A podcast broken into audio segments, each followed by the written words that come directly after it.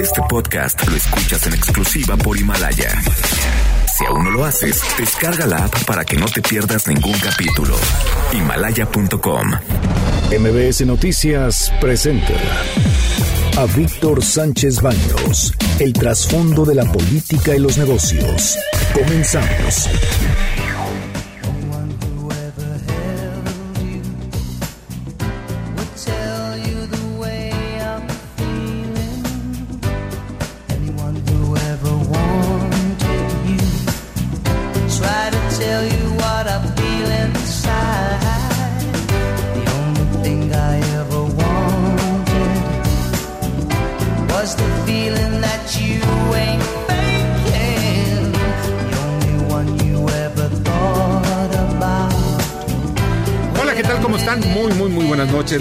Mucho afecto. Soy Víctor Sánchez Baños en MBS a través de la frecuencia 102.5 de FM desde la Ciudad de México.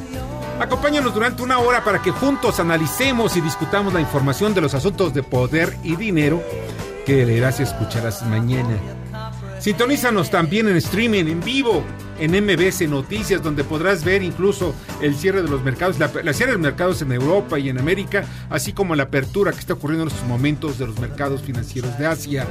Eh, al mismo tiempo nos vas a ver a nosotros, que bueno, es un plus. Qué bonito. Qué bonito, qué bonito. ¿Cómo estás, Carmen de? Muy bien, muchas gracias. Buenas noches a todos. Debate. Comunícate. Comenta a Víctor Sánchez Baños en MBS, Twitter, arroba B. Sánchez Baños y arroba MBS Noticias. Y miren, pues tengo aquí unas toallitas de estas que después de ayer la, presencia de, de Anabela Peset y que nos puso ahí casi a temblar, pues tenemos aquí unas toallitas de estas de cloro. Pues miren, me las regalaron y pues vamos a utilizarlas, ¿no? Así son las cosas. Mire, y por eso, por el asunto del coronavirus, y déjenme decirles que en la mañana ya se había dado a conocer de que eran 15 casos comprobados, que siempre sí, que siempre no. Oficialmente, bueno, tenemos que irnos con la información oficial, porque desde el punto de vista eh, periodístico, pues es la única información que podemos tener. El coronavirus en México registró un incremento del 300%, es lo que se había dicho en la mañana, pero al final de cuentas quedó en 0%. No ha subido, siguen siendo 5 enfermos, todos son atendidos en sus casas y se tiene también un informe de 39 casos sospechosos. O sea que, pues, quién sabe, pero ya les hicieron una prueba y creo que sí, pero todavía no saben perfectamente porque tenemos reactivos que tardan mucho tiempo, hasta uno o dos días, en que se pueda saber si tiene coronavirus una persona o está sana. Imaginen ustedes, mientras en China, en Estados Unidos, en Europa, bueno, hasta en Brasil, tienen reactivos que en una hora ya saben perfectamente si existe o no un coronavirus en las muestras que son tomadas de los enfermos. Y de inmediato son aislados, ya sea en sus casas o ya bien en los hospitales en los hospitales en México, obviamente, y lo entiendo, de verdad entiendo perfectamente por qué los mandan a sus casas. Porque si ustedes han ido a un, hospital público, van a ver que las camas son incluso los pisos, de que el mismo enfermo tiene que estar agarrando su suero con su manita, teniéndolo en alto para qué? Para que pueda ser atendido. Esto es de las cosas más aberrantes que puede ver en un sistema de salud. Miren, yo sé que no está fácil, no está fácil para un gobierno acabar con esto. Pero se puede. Hay que iniciar, hay que dar el primer paso, hay que estar al frente, hay que dar la lucha. En fin, se tiene, según informe oficial, 39 casos sospechosos y en el mundo van 93.080 casos confirmados. La mayoría, obviamente, están en China son 3.203 muertos. Fuera de China, la comunidad valenciana ha confirmado en la noche de este martes que el pasado 13 de febrero murió en, la, en esa región un hombre de 69 años que tenía coronavirus. Imagínense, en España se les fue vivo el asunto. Falleció, eh, el fallecido había estado en Nepal. Lo que ocurre es que nadie se había dado cuenta. ¿Por qué? Porque no sabían, nada más dijeron, ah, pues murió de neumonía, una neumonía desconocida. Pues cómo, no, no hay que ser tan indolentes, ¿no? También en España se dan casos de indolencia graves. En Italia el balance de muertos alcanza los 79. En Francia hay cuatro muertos también. Y Portugal ha confirmado sus primeros casos. China ha informado de 38 muertes más y 119 casos entre el miércoles, eh, este miércoles. Mientras Corea del Sur ha reportado 516 nuevos contagios, muchísimos más de los que reportó China. Esos 516 nuevos contagios se dieron a conocer este miércoles, suman alrededor de 5.000 personas infectadas. Bueno, la epidemia sigue siendo su foco en China, pero fuera de China también se está expandiendo muy rápido. Y esto depende de las condiciones de control de cada uno de los países. En fin, el martes el presidente de, Corea del Sur, Moon Jae-in, declaró la guerra al virus. ¿Con qué? Con abrazos, no balazos. Ellos no son, no, ellos son de otra cosa, sí, ellos son de balazos. Pero también de muchos de, sistemas de control. Los aeropuertos, miren, han llegado, sigue llegando gente a México, amigos míos. El fin de semana yo estuve fuera, pero llegaron este, ayer y hoy amigos no les dicen nada, no les preguntan nada. Ni les revisan el, pasaporte y nada más le ponen su sello porque saben que es mexicano. Pásale ya. No hay controles.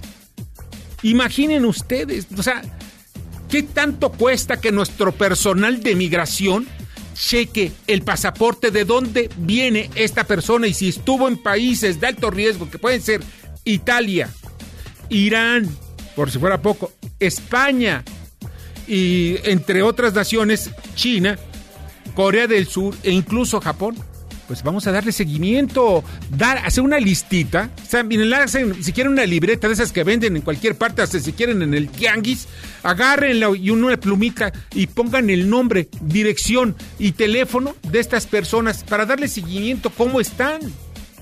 ¿Por qué no lo hacen? Es la cosa más sencilla de sentido común. Yo sé que es el sentido más menos común que existe, pero ¿por qué no lo hacen? Eso tiene que ser en los aeropuertos, tiene que ser en los puertos, en las fronteras. En la frontera sur también, no nada más cuando nos avisa Estados Unidos, ahí vienen los hondureños, ahí mandamos a la Guardia Nacional. No, no, no, no, no. Ahora hay que mandar más que a la Guardia Nacional, alguien que tenga, un sencillito, sencillito, no se necesita complicación. Nada más conecten dos neuronas, si quieren hasta tres si se puede. ¿Para qué? Para hacer algunos cuestionarios. ¿De dónde vienes? ¿Qué hiciste? ¿Con quién estuviste? ¿Estuviste en reuniones con, este, eh, multitudinarias, etcétera? Es lo que se tiene que hacer. En México no está haciendo. Tampoco en Estados Unidos, ¿eh? por cierto. Tampoco en Estados Unidos. Aunque haga una cosa rapidita, ¿no? En fin, en México, mientras la Secretaría de Salud desestima el peligro de la epidemia, que todavía no se declara pandemia, la Secretaría de Hacienda, de Hacienda y la Oficina de la Presidencia dan señales encontradas. Hacienda dice, hay recursos para enfrentar una posible epidemia grave en México. Y la Oficina de la Presidencia dice que se corregirán todos los obstáculos para la inversión y sobre todo la inversión en salud. Y sube a nueve el balance de muertos en Estados Unidos por el coronavirus. Y por si fuera poco, estaba yo escuchando en la mañana, bueno, en la mañana de México, estaba escuchando una conferencia de prensa en donde el presidente de la, Organización Mundial, del Comité Olímpico Internacional, un señor de apellido Bach, pues estaba diciendo, pero con este desfachate, si bien tranquilote el señor, no se va a suspender para nada los Juegos Olímpicos entre el 24 de julio y creo que el 9 de agosto y le preguntan, bueno, y a pesar del coronavirus, no, no, no, no, a pesar del coronavirus no va a pasar nada, no vamos, no vamos a suspenderlo. Oiga, pero mire, están bien, hay un número muy importante de muertos por el coronavirus en Japón. No se va a suspender. Y no lo sacaron al señor de no se va a suspender, pero no entendemos. ¿Por qué? Porque son miles de millones de dólares que invirtió Japón en instalaciones, en publicidad, en todo lo que significa el apartado de los hoteles, lo que estiman que van a tener ingresos por la venta de souvenirs, por todo lo que lleve la marquita, la marca registrada de los Juegos Olímpicos de Tokio. Ese es el juego más importante de esto, de, pues, de aquellos que saben de estos negocios. En otro orden de ideas, que siempre no acepta el presidente de la República, Andrés Manuel López Obrador, la renuncia de Javier May, subsecretario de Bienestar responsable del icónico programa de la 4T Sembrando Vidas. Y lo que pasa es que, de verdad, la secretaria de, Bienestar, María Luisa Albores, pues se fue por la libre. Ah, vas a quitarle facultades a Sebrando porque lo único que está luciendo aquí es este señor May y quién sabe dónde viene. Y entonces en la mañana el presidente dijo, ¡Ey, ey, ey, ey! Un momento, ¿qué les pasa? A mí infórmenme, no se vayan por la libre. Y tiene razón ahí López Obrador, ni siquiera le habían dicho nada.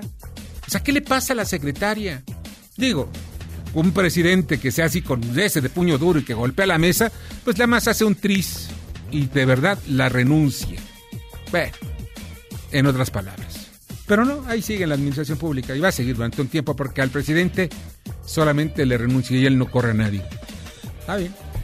En el supermartes en Estados Unidos, Joe Biden desplaza a Bernie Sanders en la carrera presidencial por el Partido Demócrata. Y miren, estas son las expresiones y las historias de hoy.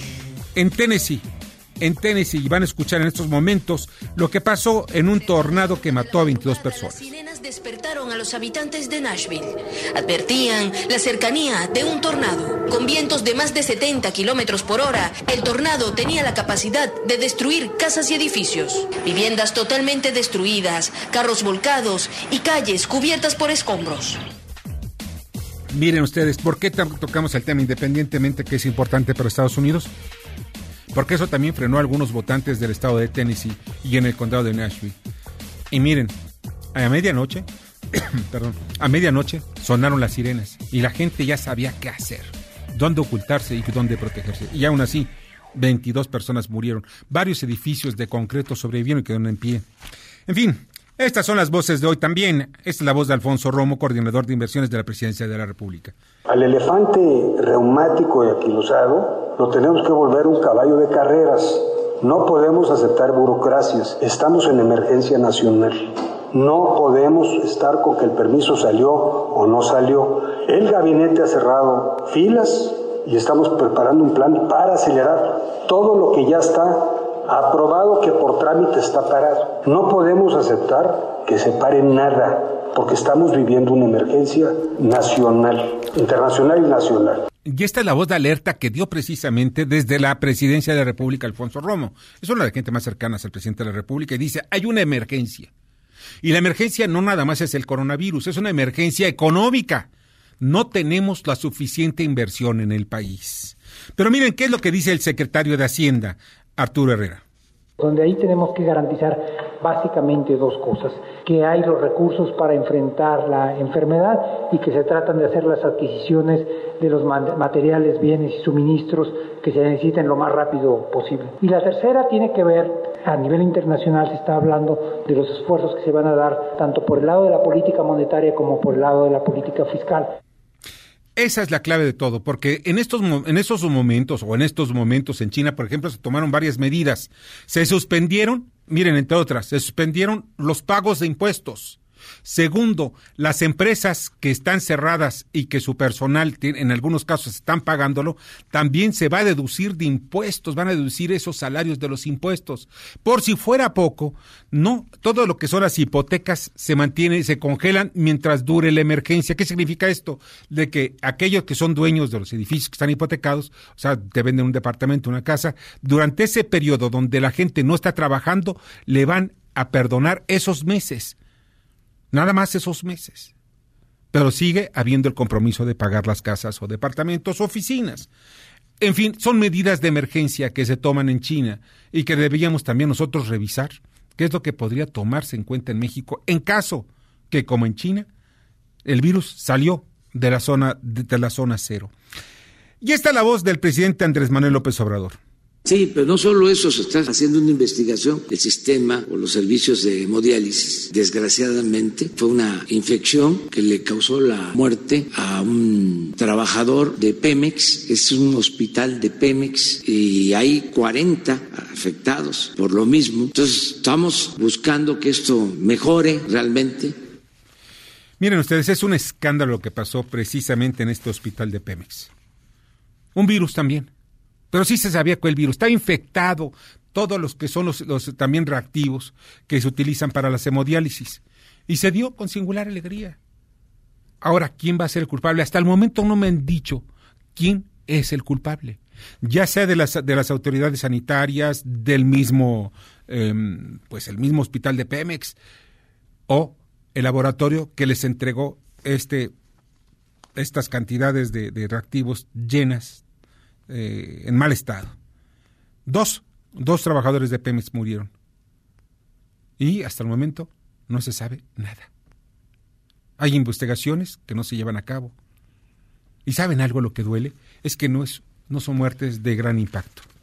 Cuando son muertes de gran impacto, cuando los periódicos, la televisión y la radio los utiliza, o los, más bien es que los utiliza, los menciona, es cuando de verdad empiezan a moverse nuestros ahuesos dedicados a las investigaciones. Hoy no, no sabemos nada. Y el presidente de la República dice, bueno, estamos investigando. Bueno, pues ojalá. Ya está en la línea telefónica y le agradezco muchísimo a Eloy López, director de previsión de, Financiera Integral y precisamente el señor de los seguros. ¿Cómo estás, Eloy? Muy bien, Víctor, gracias por la invitación. Oye, pues hay un tema que pues no, no sabemos bien a bien. Es en los seguros.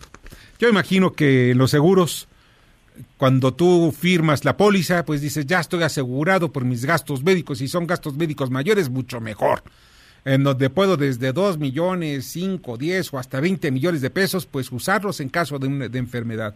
O hasta 100 o hasta 130 millones, como ya tienen muchas aseguradoras hoy. Pues sí, ya porque de verdad en un hospital todas las fortunas se van en un tris. Sí, exactamente. Entonces... La, la, pérdida de salud puede llevar tu salud financiera también. Sí, sí, sí, gente que pierde sus casas, todo lo que hicieron durante su vida y únicamente muchas veces o algunas veces es para prolongar unas semanas, unos cuantos años, perdón, unos meses la vida. Y pues, en fin, oye, pero en el asunto de las pandemias, ¿estamos protegidos en las pólizas? Mira, la gran mayoría de las pólizas que hoy existen en México, la gran mayoría de los, vamos a decir, de los seguros nacionales, tiene cobertura de pandemia. Solo algunas aseguradoras no las tienen cubiertas. Eh, el periódico La Aseguradora ha detectado ocho aseguradoras en particular que no cubrirían pandemias. Sí. Ahora, yo le diría a tu público, primero, no entremos en pánico. En ocho aseguradoras estaría excluido el tema de las pandemias. La buena noticia es que el coronavirus todavía no está declarado una pandemia ni una epidemia, ¿estamos de acuerdo? Así es. Entonces, ahorita, si hubiera casos en México que tuvieran pólizas de gastos médicos, yo te podría decir que todas las aseguradoras lo tienen cubierto. Porque lo único que está excluido como tal en estas ocho aseguradoras que se han detectado es la cobertura de pandemias o epidemias. Sí. Todavía no hemos pasado a esa etapa. Ahora, eh, bueno, lo que pasa es que epidemias se están dando ya, se dan eh, regionalmente, en el caso concreto de Irán, China, Corea, eh, creo que ya, ya en España ya está considerado una epidemia, Italia es considerada una epidemia. en México todavía, no está declarada como tal, ¿no? No, no, no, no, y yo pienso que vamos a tardar un rato como van las cosas. ya sabes que se trata más políticamente que desde el punto de vista salud. Ha hecho muchísimo ruido y, por ejemplo, me voy a permitir leer unas condiciones de una de una aseguradora internacional que opera en México que se llama Pan American, sí. que en estricta teoría tendría excluidas las pandemias, pero fíjate lo que dice la, la cláusula de exclusión. Dice tratamientos de epidemias que estén bajo el control y dirección del gobierno correspondiente. En México todavía no ocurre eso, ¿estás de acuerdo? Claro. Entonces, quien tenga hoy una póliza con esa aseguradora, con Pan American, que además una empresa muy sólida, todavía estaría un, sería un evento cubierto, porque no pasamos todavía a esa etapa.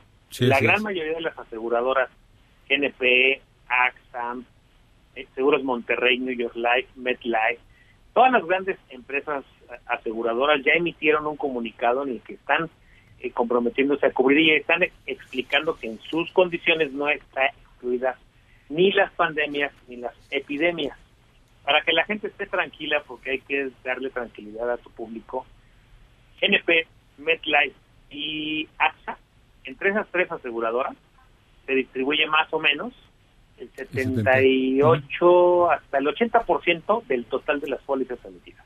Así es. Y las tres, las tres ya emitieron un comunicado para tranquilizar al público de que las tres, aunque fuera pandemia o epidemia, estaría cubierta. Así es. Entonces, pues de alguna manera, pues hay que estar tranquilos. Mira, hay que estar tranquilos en muchos aspectos. Uno de ellos es que está controlable, controlable la pandemia. Sí es importante, cierto, no, no dejes, descargues todo en manos del gobierno, sino que tú tengas hábitos, hábitos de higiene. Primero. Segundo, por si fuera poco, pues ya que tienes tu seguro de gastos médicos, pues buscar la manera de que, pues leer bien las cláusulas, ¿eh? Siempre. Acercarse a los agentes es importante. Ahí, ahí eh, los agentes te pueden ayudar o a leer las cláusulas, porque a veces son larguísimas para muchas personas, pero el agente te puede ayudar a hacer un buen resumen de lo que son las condiciones generales que rigen tu contrato. Claro, ahí está la clave de todo. Eloy, no sabes cuánto agradezco tu orientación. No, pues estoy a, la orden y sobre todo estar tranquilos ahora que esto ha hecho demasiado ruido, necesitamos momentos de tranquilidad, ¿no? Así es, dormir tranquilos. Exacto, efectivamente, Víctor. Eloy, un abrazo fuerte y muy buenas, muy buenas noches. Igualmente, Víctor, un abrazo, gracias por la invitación y saludos a tu público. Muchas gracias. Eloy López, director de Previsión Financiera Integral, el señor de los seguros. Vamos a un breve corte y regresamos. Escuchas a Víctor Sánchez Baños. Vamos a una pausa y continuamos. Víctor Sánchez Baños en MBS Noticias. Continuamos. Ahora vamos con el dato útil. Según datos de la Organización para la Cooperación y el Desarrollo Económicos, OCDE, únicamente 69% de los jóvenes mexicanos se sienten bien preparados para su carrera. Debate. Comunícate. Da tus opiniones a Víctor Sánchez Baños en MBS. Teléfono en cabina 5566 1025.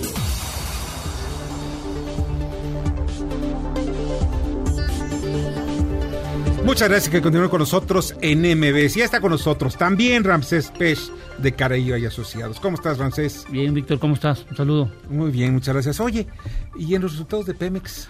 La gasolina. Bueno, pues empezamos por los resultados de Pemex. Sí. ¿Te parece? Bueno. Me parece. Ok, lo que hay que entender de Pemex es que el negocio inicia en la extracción del hidrocarburo. Claro.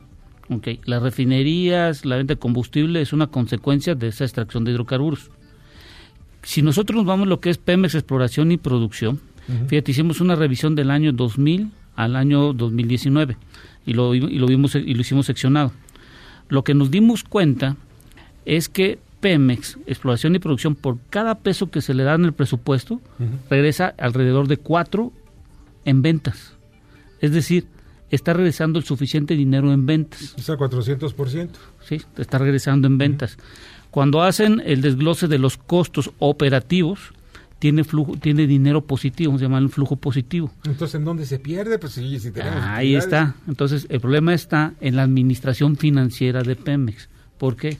Porque tenemos que pagar derechos e impuestos. Tienen que pagar los costos de los del financiamiento, la deuda que se tiene. Por cada peso de utilidad es el 42% de impuestos. Y 65 el año pasado era de derechos e impuestos. Entonces no les queda absolutamente nada y por eso salieron en números negativos. La otra cosa, ¿por qué salió PM Exploración Producción en, números negativos? Este año le hicieron una reversa de 150 mil millones de pesos en activos, pozos y varias cosas. Por eso vimos que el flujo de efectivo que tenían en la parte operativa era 66 mil millones. ¿Qué es lo que yo estoy diciendo y proponer? ¿Qué hacen en las compañías? Cuando hace una compañía normal, tiene su utilidad operativa neta, paga costos, sus deudas, los, eh, los intereses y después de eso ya paga los impuestos. ¿Estamos de acuerdo? En Pemex es todo lo contrario. Antes de que tengan ya la utilidad fija de lo que tienen, ya le están cobrando los derechos impuestos. Hágales como le hagas, cada mes me tienes que pagar. Esa es, una de las consecuencias. Y la otra consecuencia que tuvo este año, sobre todo Pemex Exploración y Producción, es que subejerció por 28 mil millones de pesos. Dejaron entre 40 y 50 mil barriles en los yacimientos. Es decir, que no perforaron pozos tampoco. ¿Quién fue la culpa? No sabemos si fue la Secretaría de Hacienda de Crédito Público, si bajó el recurso a tiempo o si les bajó el dinero y no se gastó. Bueno, todavía eso no lo sabemos. Y hoy, en el mes de enero, nos dimos cuenta, la Secretaría de Hacienda sacó el año, la semana pasada una, un dato que se le entregó a Pemex, 47 mil millones de pesos en el mes de enero. ¿Esto que nos dio comunicativo? Que para que Pemex Exploración y Producción, y sobre todo Pemex, incremente cuando menos mil barriles, tiene que gastar entre dos mil y tres mil millones de pesos. ¡Guau! Pues la verdad no es mucho, ¿eh? No, pero el problema no está en, en la operación, el problema está en la administración y, me, y revisamos todos los balances financieros de todos los años y, y del, 2000, del 2000 al 2006 cada quien dice qué costos se reconocen. Del 2006 al 2012, acuérdate que se terminó lo de Pidriegas en el 2008, bueno, cada quien dijo cómo se administraba. Y del 2012 al 2018 también cambian los balances financieros de la, de la empresa y este 2019 no se parece a los demás. Entonces, no hay una congruencia financiera de cómo se debe de estar llevando a Pemex, Pemex en su totalidad. O sea, estamos viendo que una mala administración, pero eso no es nuevo también. Es un descargo de la actual administración no es nuevo. No, no. Eso ya es ancestral. Y yo creo que ahora en adelante la oportunidad está hoy en día de que ya se pueda fijar en una forma como se administra. No creo que las compañías, grandes empresas, cada rato le estén cambiando un balance financiero que reconozcan costos. O sea, ya tienen catalogado cuáles son los costos que se tienen que, que ir descontando de las utilidades. Oye, ¿quién hace las auditorías de, de Pemex? Eso, eso lo hace un tercero, porque acuérdate que debe ser un tercero. Debe ser un tercero y acuérdate que... No sé si es Price, Pricewaterhouse o, o, o, en fin, una de estas. Una de, estas empresas, pero lo, lo, importante es que Pemex, acuérdate que no está en la bolsa de valores, pero de todos modos presenta el, F, el F20 y, y los demás a la bolsa de valores. No está, pero presenta, presenta. Pero, pero, pero, tiene bonos y se cotizan también en la bolsa de valores. Por eso le ves que las calificadoras están diciendo hoy en día que posiblemente se pueda mantener la calificación de Pemex. ¿Por qué? Porque sí hubo una producción incremental de, de más de 70 mil barriles. Eso es lo más importante. Y lo otro es que si no se le incrementa en dinero a Pemex y no, no perfora más pozos, como estábamos al inicio de la conversación, uh -huh. el inicio de, de, Pemex es la extracción de hidrocarburos. Y la única forma es perforando pozos. Pues de una y de otra, pues eso es la chamba de, de, de Pemex. Y pues también, ya, ya que están metidos en el asunto de la refinación, pero pues, ¿cuándo? No, pero la, la, refinación, por ejemplo, lo que estamos viendo, hoy me haciendo un cálculo, lo que estás platicando de los combustibles, en México estamos pagando en la gasolina regular casi 8 pesos, lo voy a cerrar, sí. y en Estados Unidos 2.50 en impuestos. Es decir, que estamos pagando, comparado con Estados Unidos, alrededor de 5.50 de impuestos adicionales. Y hay que aclarar, el 23 al 26% que es el IEPS no es deducible, ah, solo el IVA, el 16. Ojo. Entonces, también quitar eso es un boquete, no sé hay que hacer una nueva reestructuración. A mí me da una envidia cada vez que vas a comprar gasolina en las gasolinerías o las gasolineras de Pemex en Texas, por ejemplo. Llegas, un día me llegué. El galón estaba en 1.19. El galón, o sea, estamos hablando de 3 litros. Algo así en aquel entonces de unos, ¿les parece bien? Unos 20 pesos. El galón, casi 4 litros.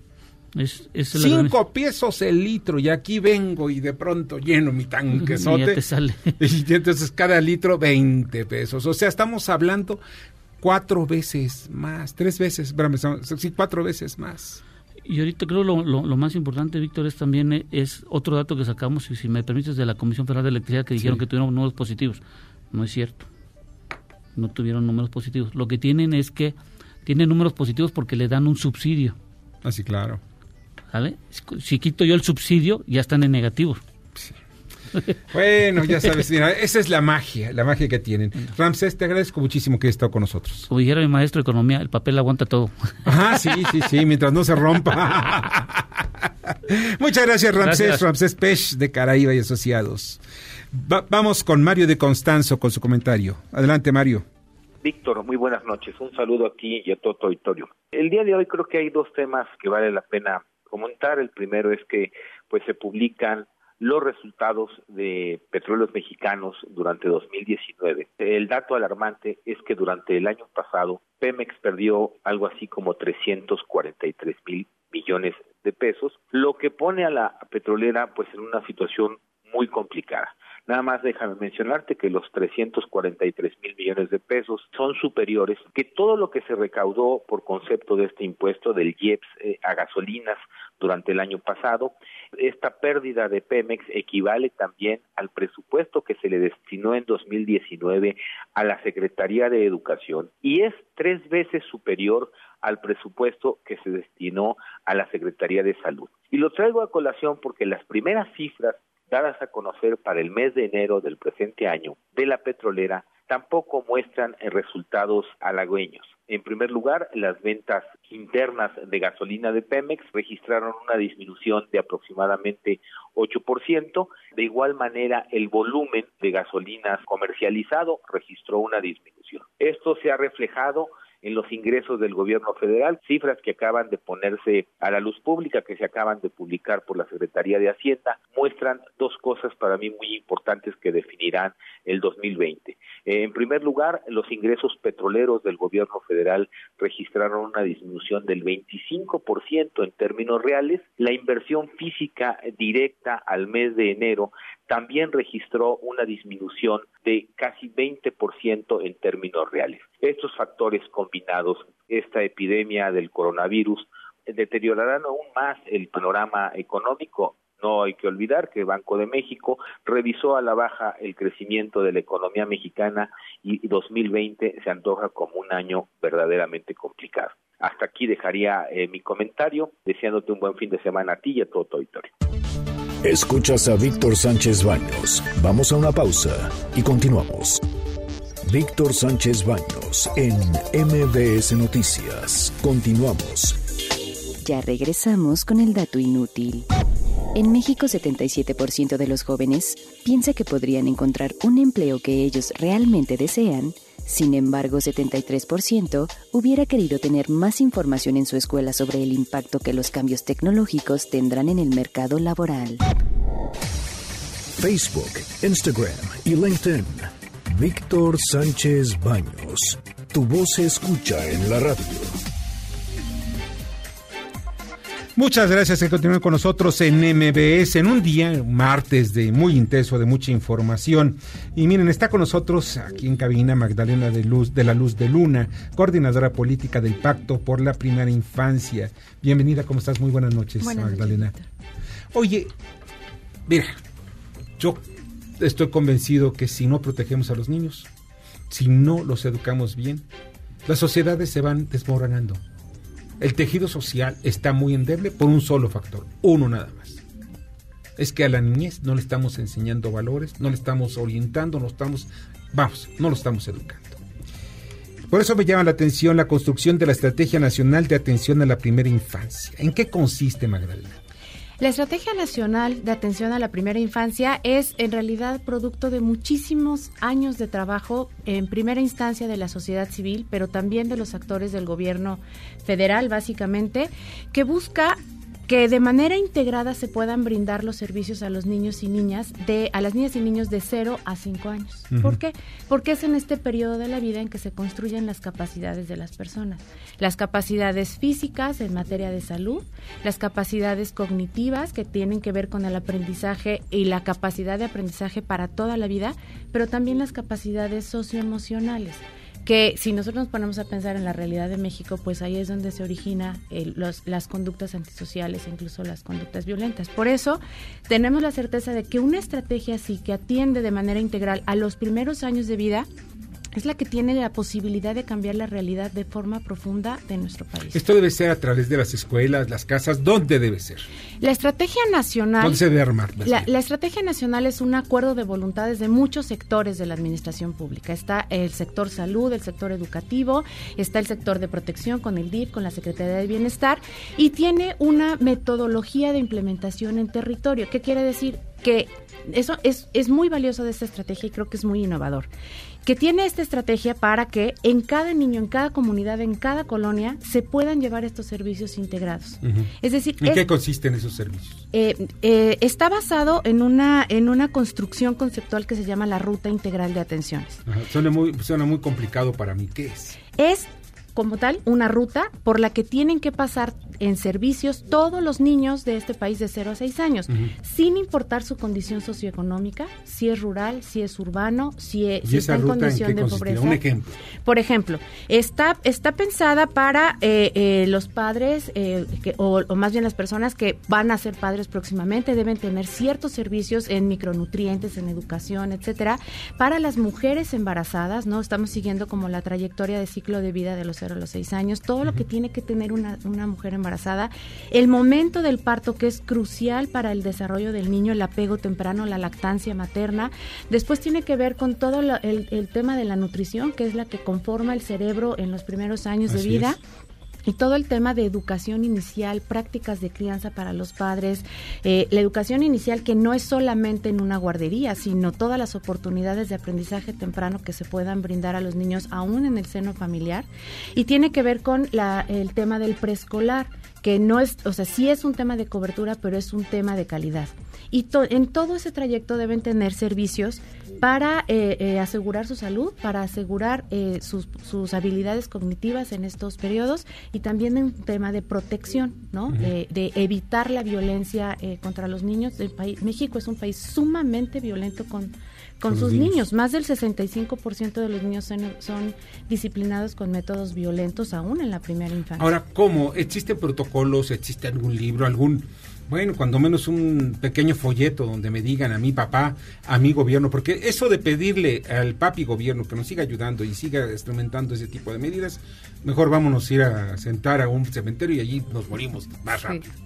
Mira, yo lo que sí estoy viendo es que necesitamos dos padres, la sociedad necesita actuar, tiene que ser la que sea proactiva pero ¿cómo, dónde consigo esa información?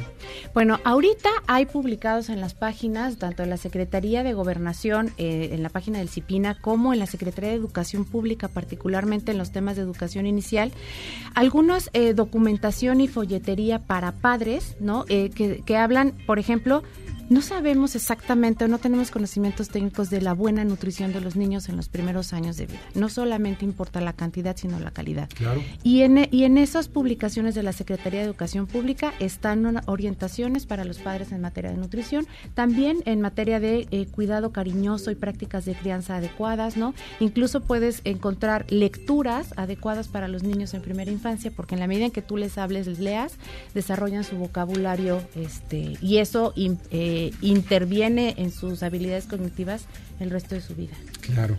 Oye, Magdalena, pues me gustaría muchísimo una página de internet donde puedan leer parte o tengan un poco, independientemente de las gubernamentales. ¿Ustedes tienen alguna página de internet donde puedan tener alguna información? Sí, la, eh, de nosotros es eh, www.pactoprimerainfancia.org.mx. Pactoprimerainfancia.org.mx. La estrategia nacional la pueden encontrar en las gacetas parlamentarias de la Cámara de Senadores y la Cámara de no, Diputados. Ya, ya, ya, la complicamos, ahí va a ser difícil. Pero justamente aprovecho tus micrófonos pues para exhortar al gobierno federal su publicación en el diario oficial de la federación. Ah, no lo han publicado. Todavía no se publica en el diario oficial de la federación, sin embargo la Secretaría de Educación Pública al mandarla a estas gacetas cumple con el mandato constitucional porque la estrategia nacional está como mandato constitucional de la reforma educativa del 15 de mayo. Bueno, pues que ya lo vayan mandando. A ver, Olguita, Olguita Sánchez Cordero, ya, ya es necesario que mandes. Los niños son primero, ¿eh? Exacto. Antes de cualquier política, es nuestro futuro. Muchas gracias, te agradezco muchísimo, Magdalena. Muchas gracias a ti por el espacio. No, al contrario, qué bueno que estuviste con nosotros. Magdalena de la Luz de Luna, coordinadora política del Pacto por la Primera Infancia. Muchas gracias. Muchas gracias. Vamos a las columnas político-financieras que leerán ustedes el día de mañana en los periódicos diarios de la Ciudad de México. Adrián Trejo. El presidente López Obrador descalificó hoy públicamente a la secretaria de Bienestar, María Luisa Albores, por haber eliminado las atribuciones que tenía Javier May como administrador del programa social Sembrando Vida. Lo que pasa es que el presidente con Javier May pone en práctica eso de el 90% de honestidad y 10% de capacidad. De esto y otros temas les platicamos mañana en la Divisa del Poder. Tengan ustedes buenas noches. Muchas gracias, Adrián. Pasa buena noche. Lila Arellano. Nos sorprende lo drástico del comentario de The Economist en relación al primer mandatario. Me parece que ya son varias las llamadas, el crecimiento está en menos un punto y bueno, creo que llegó el momento de las grandes reflexiones. Esto y más en Estado de los Estados de tu servidora Lilia Arellano, que está en las redes sociales y en los diarios del interior del país. Buenas noches. Buenas noches, Lilia. Pasa buena noche. Francisco Rodríguez. Ayer comenzábamos a hablar de los programas sociales y de cómo eh, dicen los cuatroteros que hay 25 millones de beneficiarios. Fíjate que en realidad son mucho menos los 25 millones de beneficiarios. Y esto se está haciendo para ganar elección. Habría que recordar que el programa Progresa Oportunidades tenía efectivos cerca de 26 millones de beneficiarios. Pero ni eso sirvió para que permanecieran en el poder ni el PAN ni el PRI. De eso te platico más mañana en www.indicepolitico.com. Mientras tanto, Víctor recibe un abrazo y como siempre mis deseos para que haya buenas gracias y muchas, muchas noches. Paco, muchas gracias, muchas noches. Julio Brito. Resulta que a Napoleón Gómez Urrutia se le han cerrado paulatinamente los caminos de la cuarta transformación, de tal manera que se ve cada día más lejana la posibilidad de que él se convierta en el Fidel Velázquez de la 4T. Y para muestra, febrero, que fue un mes eh, donde vivió una debacle muy importante, especialmente en su propuesta de regular el outsourcing y donde su propuesta fue muy superada por el presidente del Senado, Ricardo Monreal. Estos y otros temas en nuestra columna Riesgos y Rendimientos que se publica todos los días en el periódico La Crónica de Hoy. Muchas gracias, Julio. Arturo Dam. Víctor Radio Escuchas, ¿cómo están ustedes? El día de mañana en mi columna Pesos y Contrapesos en el diario La Razón analizo los movimientos especulativos que se han dado sobre todo en las bolsas de valores y en algunos tipos de cambio, consecuencias del coronavirus y explico por qué de seguir propagándose el coronavirus, estos movimientos especulativos serán los de menos porque lo que entonces deberá realmente de preocuparnos son las presiones recesivas que todo esto puede generar sobre la economía. Mañana, pesos y contrapesos en el diario La Razón. Arturo, muchas gracias. Ubaldo Díaz. Mañana en los vasocasos que publica el diario La Razón, hablamos que hace unos días el fiscal especial Santiago Nito realizó una cena con los grupos empresariales más importantes de Querétaro. Y si bien no lo dijo abiertamente que busca la nominación por Morena para esa entidad, sí dejó su inquietud de ser el próximo gobernador. La pelea por el gobierno de Querétaro está empezando. Un abrazo, Víctor. Muy bien, Ubaldo, pásala muy bien. José Antonio Chávez. Mañana en la columna aquí en el Congreso que se publica en el diario Ovaciones, llevamos que el Bronco finalmente no salió tan bronco, hablando del gobernador de Nuevo León. El senador de Movimiento Ciudadano, Samuel García, le atizó ayer un severo descalabro y bueno, pues ahora le está moviendo toda su agenda política y hasta la financiera con tal de eliminarlo del poder político. Quiere destituirlo y ayer recibió del Tribunal Electoral del Poder Judicial de la Federación precisamente una sentencia. Esto y más mañana. Gracias. Pásala muy bien, José Antonio. Leo Augusto. Mañana en el submarino político hablamos de la iniciativa del senador Jara para prohibir el reggaetón, porque considera que las letras son machistas y violentan a la mujer. ¿Será que el legislador encontró el meollo de la violencia de género en México? La respuesta es no. De esto y más, mañana en su periódico El Gráfico. Gracias, Leo Augusto. Rogelio Varela. Sorprende la Reserva Federal de los Estados Unidos con una baja en las tasas de interés pero los mercados bursátiles de Estados Unidos no reaccionan. Mañana en corporativo en el Heraldo de México. Muchas gracias, te agradezco muchísimo, Rogelio. Mauricio Flores. Les voy a platicar brevemente la breve historia del señor Paulo Díez. Paulo Díez es un abogado connotado que hizo su fama pública a partir de enfrentarse con una empresa que tiene un franco hedor a corrupción. Se llama OHL. La combatió. Sin embargo, a últimas fechas parece que no le está combatiendo, parece que le está encubriendo y esto tratando de engañar con algunos nombres que no son los mismos. Los detalles ahí mañana, gente detrás del dinero, periódico La Razón. Muchas gracias Mauricio. Y miren, mañana publico en el Heraldo de México, en la columna Estado por Estado, pues las leyes que está haciendo Morena con el único fin de tratar de llevarse o de irse impones en algunos estados con dinero del presupuesto. Menciono algunos estados, por ejemplo, lo que está haciendo en, Sinaloa, Chiapas, Michoacán, Aguascalientes, Veracruz, Querétaro, eh, Estado de México y Sonora. Léanlo, está interesante, sobre todo aquellos que quieren estar informados de lo que pasa en el interior de la República. Y en el periódico Diario Imagen, Eje Central y Cuadratín, publica otra columna llamada Poder y Dinero. En ella, pues hablo de que no hay dinero para contra las plagas en el campo. O sea, está a merced de las plagas. ¿Por qué? Porque se les ocurrió decir que, pues, ¿para qué? No, las plagas esas solitas se acaban, ¿no? Y pues hay asesinatos de activistas allá en Michoacán, precisamente aquellos que están en contra de que se acabe con el ambiente, el medio ambiente de la mariposa monarca. Vamos al comentario de Jorge Gordillo en su análisis económico y financiero de Cibanco. Adelante. Gracias, Víctor. Aquí mis comentarios del día de hoy. Observamos una jornada volátil pese al tibio comunicado que emitió hoy el grupo de G7, los principales siete países del mundo, sobre posibles medidas que puedan adoptar los países que componen el grupo para combatir el coronavirus, la Reserva Federal decidió entrar en acción para paliar los posibles efectos del virus sobre la economía, provocando fuerte volatilidad en los mercados financieros. De forma sorpresiva, en una reunión extraordinaria de emergencia, la Fed recortó en 50 puntos base la tasa de fondeo para dejarla en 1.25. El Banco Central no realizaba un recorte de emergencia desde los peores momentos de la crisis financiera de 2008. La reacción de los mercados al principio fue positiva, sin embargo, conforme avanzó la sesión, se fueron borrando las ganancias en gran parte de los activos y al final la decisión de recortar tasas, más que tranquilizar a los mercados, la medida más o menos encendió algo las alarmas. Los mercados consideran ahora que la Fed ya se contagió de las preocupaciones del COVID-19 y que las medidas de política monetaria poco ayudarán a evitar una pérdida en el dinamismo económico. Inicialmente el tipo de cambio se apreció hacia los 19.16 interbancario, luego se dio el anuncio de la medida y más tarde cerramos pasados los 19.40. Por su parte, la bolsa mexicana sí tuvo ligeras ganancias y la estadounidense terminó perdiendo casi 3%. Los mercados de renta fija, ese es un tema muy interesante, la rentabilidad de los bonos de largo plazo, enseñaron niveles que no veíamos históricamente, sobre todo los bonos de 10 años, bajaron de 1% su nivel mínimo.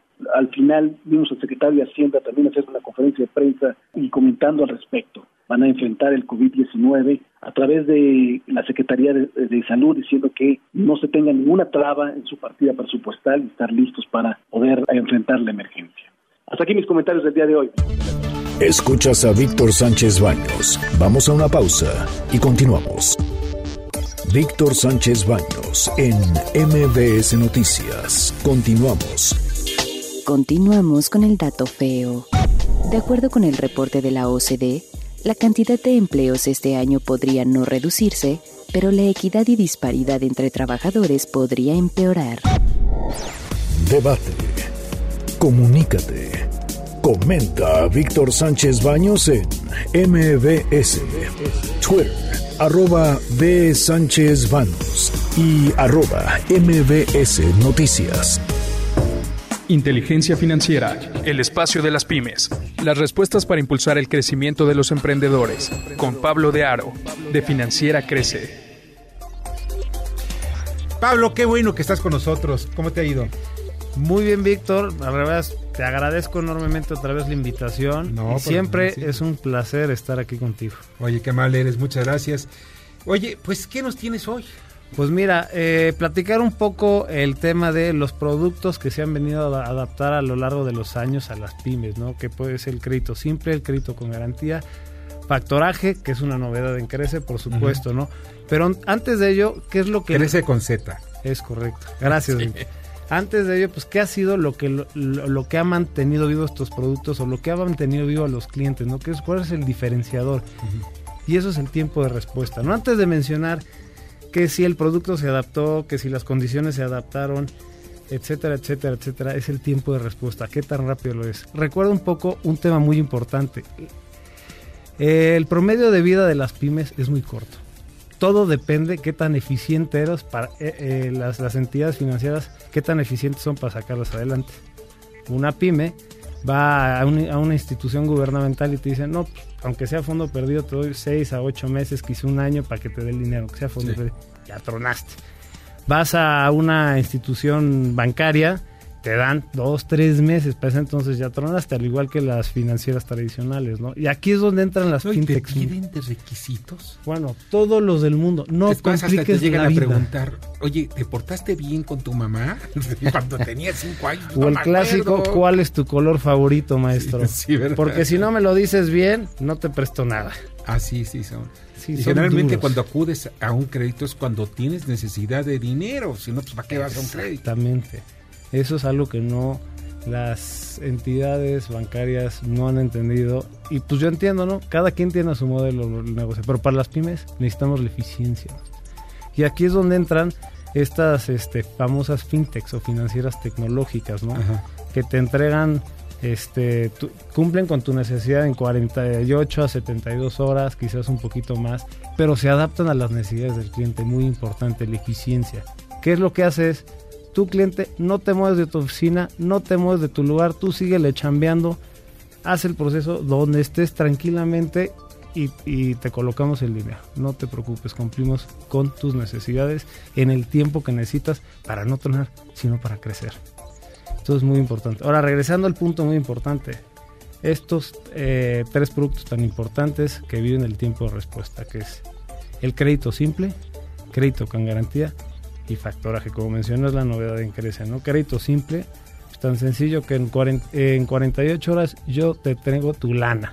Uh -huh. Tu lana para remodelar, para invertirle, para producir más, etcétera, etcétera. El crédito con garantía. En el caso de Crece, mismos tiempos se respetan, obviamente suben los puntos, 1.5 millones en Crece, y cómo se llama, y mientras tanto se va haciendo el, el, registro de la propiedad que va, de la garantía en, en esos mismos tiempos, intentándolo respetar. Y el tema de factoraje. Muchas veces el cliente no necesita un tema de crédito simple, más bien necesita pues, adelantar sus facturas. Claro.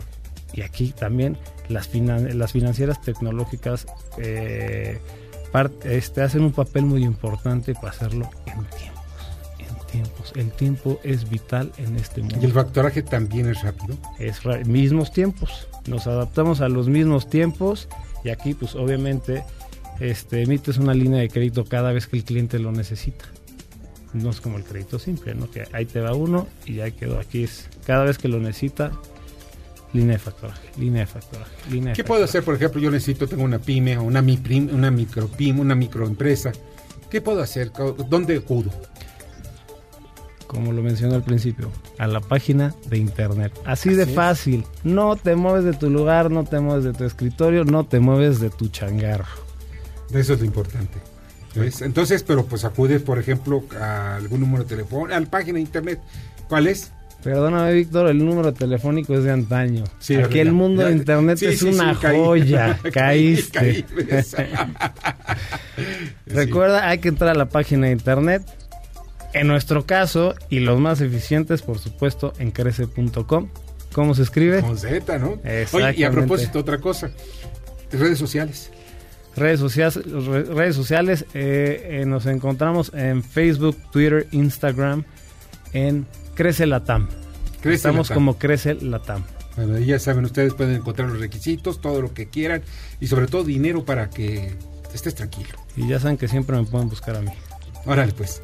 Pablo, muchísimas gracias. Víctor, siempre estoy muy agradecido contigo. Nada que agradecer, al contrario. Pásala muy bien, Pablo Dora. Inteligencia Financiera, presentada por Crece. Recuerda, Crece se escribe con Z.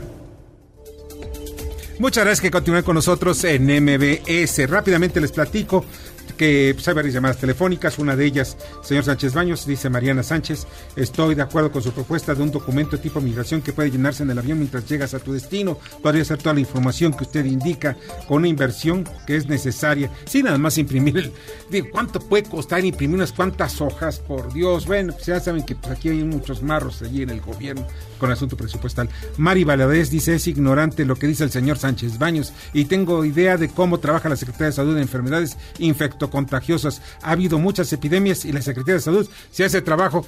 No, por favor, mira, mira Mari, te voy a comentar. Hay una diferencia muy clara.